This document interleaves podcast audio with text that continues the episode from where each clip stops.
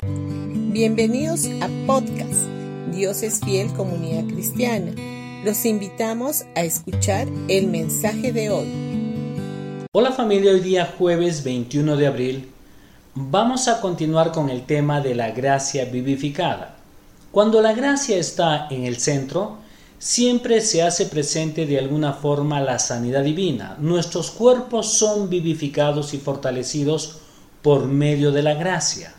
Ahora vamos a ver el milagro de la salida de Egipto.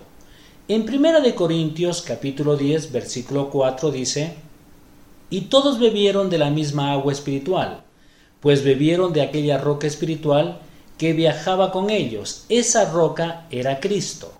La roca, la cual era Jesús, iba detrás de los israelitas, y por esa razón el agua fresca de la roca iba detrás de ellos. Donde quiera que ellos fuesen, tenían agua fresca para beber, pues Jesús, la fuente constante de agua fresca, iba detrás de ellos. En Éxodo capítulo 15, Dios se revela a su pueblo como el sanador. Siempre que el pueblo de Israel encontraba agua fresca, había sanidad en medio de ellos.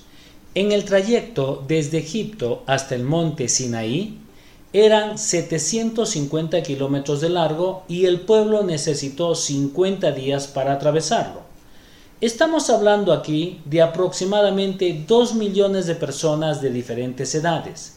Era realmente un milagro que en aquel tiempo tanta cantidad de gente hubiese podido recorrer esa distancia. En Éxodo capítulo 13 versículo 21 dice, y el Señor iba delante de ellos, y los guiaba durante el día mediante una columna de nube, y les daba su luz durante la noche con una columna de fuego. Esto les permitía viajar de día y de noche. El hecho de que los israelitas pudieran andar de día y de noche fue sólo posible mediante la gracia divina. Cuando ellos salieron de Egipto, estaban bajo el pacto de Abraham, el cual era un pacto de gracia.